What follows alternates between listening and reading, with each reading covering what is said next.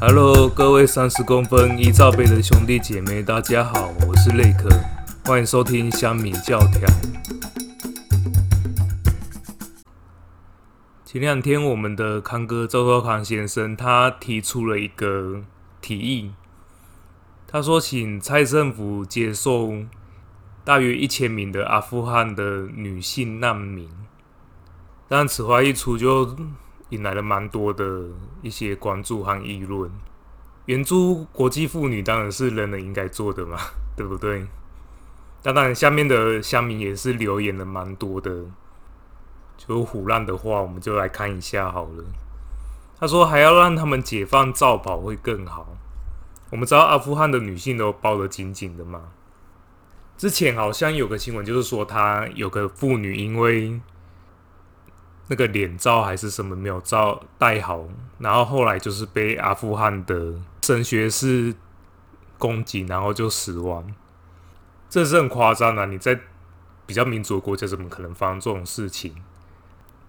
那还有就是救助失血的少女，因为我们都知道，自从神学士公路之后，阿富汗的女性是没有上学的权利。在阿富汗的女性其实是比较比较令人同情的，不仅没办法上学，还有刚才就是又要包的紧紧的，然后如果出门的话，必须需要有男性的家属陪同等等。当然，以我们身处在比较民主国家，这都是比较难以想象的一些情况。下面说可以来一万个，嗯，但是多一点也是 OK 啦，因为就是。保障保障妇女嘛，对不对？还有说十二岁以下的我可不接受，这应该是恋童癖或者是萝莉控吧？但是我们也很清楚，赵少康说这种话就是只要得到一些声量和曝光，这个一女性的，就是阿富汗女权的议题，其实是可以，就是可以让大家讨论。但以我们就是目前在国际上的影响力，还有一些。实质的作为，我们是真的还是很难帮助到，一样就是关心但不介入了。所以阿富汗女性这方面，他们就可能寻求一些国际帮助，或者是说一些管道，可以让这些难民可能得到比较好的安置。不过之前欧洲很多国家安置了难民之后，发生了蛮多的治安的问题，所以我刚才才讲，就是我们就接受女性就好。现在塔利班就是占据了阿富汗，走出喀布尔嘛。到目前差不多一个多礼拜、两个礼拜的时间了。喀布尔里面的女性算是有点水深火热，因为塔利班的神学是他们会强逼民女当性奴隶，甚至还有侵犯尸体，还拟定一份计划，就是说将十二岁到四十五岁的女性当做战利品分送给塔利班的战士。有少数从阿富汗逃出来的女性难民说，这些都是事实。对他们来说，妇女的命就如草芥，也是泄欲的玩具，就对了。之前政府虽然比较贪污腐败，但是他还算处于一个比较民主和人权的一个法治之中。那现在换了塔利班当家之后，那以前有一些娱乐反而也是被禁止了。那现在 IS 又出来插一脚，发动一些恐怖攻击。造成非常多的平民百姓伤亡，然后还有很多人就是等待着看能不能逃离阿富汗。现在真的是宛如人间炼狱啊！只能说天佑阿富汗。那我们来看另外一则也是有关于宗教的新闻，这就可以看出一个地区的文化和民众智商的新闻了。新巴威有一名二十二岁的牧师 James 萨卡拉，就是牧师萨卡拉。他想向信徒证明说耶稣复活是真的，于是他要自己亲身尝试，然后把自己活埋三天，而且全身绑死。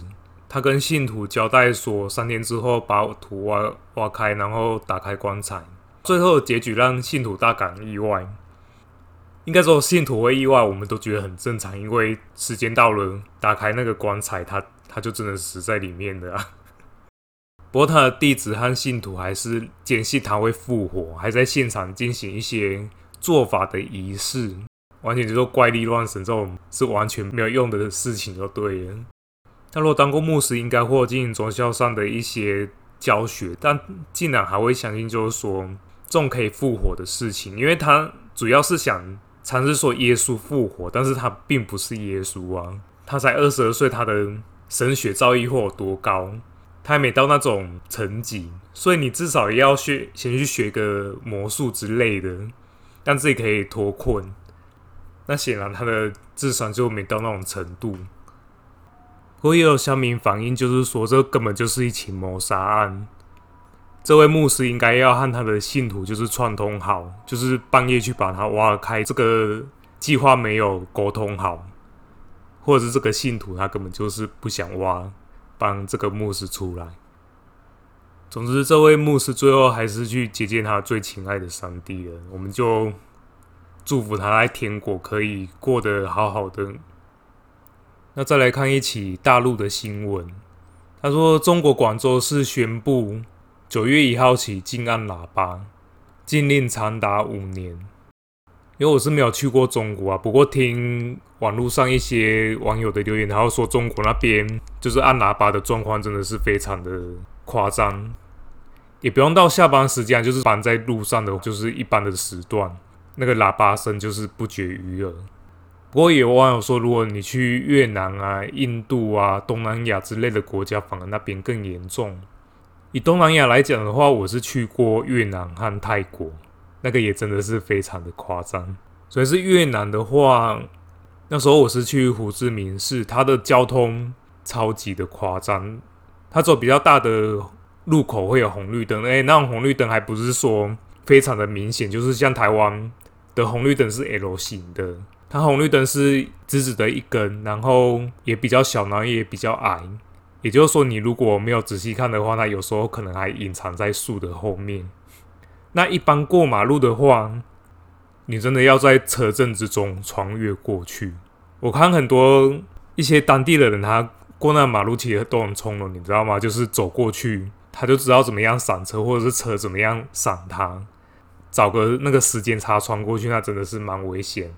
但是当地人就是已经习以为常了。刚才讲的喇叭声那个也是很严重，因为像我们一般快车道可能就是有。汽车，然后偶尔传一些重机或者是机车，可能会稍微进去，可能骑一下这样子。但是他们是连脚踏车都可以进来快车道，也就是说，你一条路上你是汽车、机车、脚踏车，或者是甚至有一些公车，它整个是一坨挤在那边。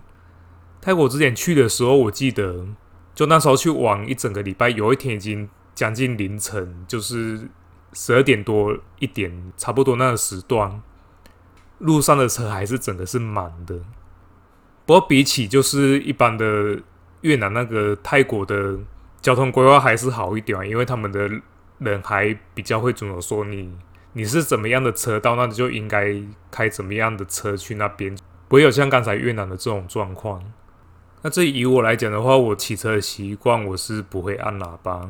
因为按喇叭就是有那种枪响的感觉，然后我又想到之前前两个礼拜一个新闻吧，就是就某个官员去开会，然后跟那个书光头讲的说，老人是被害者也是加害者。其实这句话就是实话，因为很多老人就是超级乱爱骑车的，然后发生的几率就是发生意外的几率也比较大。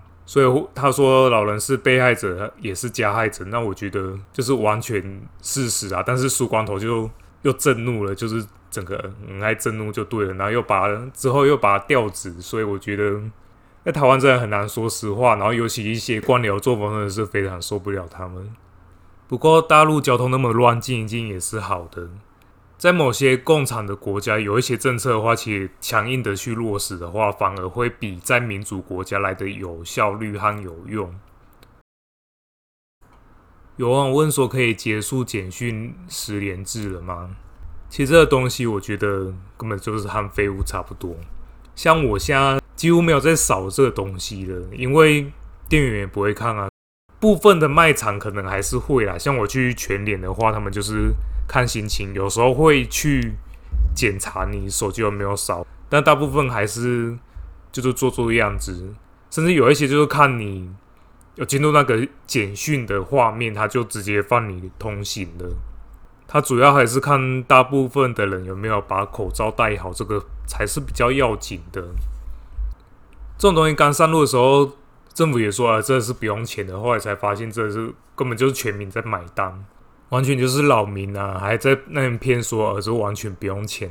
后来疫调指挥中心也是说，哦，这简讯十连制就是一种辅助工具而已。其实现在少不少就是自己看个人的意愿，反正口罩先戴好是比较重要的。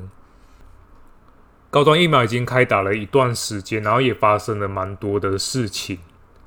那下个礼拜五可能就是会找一些高端疫苗的一些相关的新闻或者是议题来做一些讨论。那我们这个礼拜的，那我们这个礼拜的节目就先到这里喽，拜拜。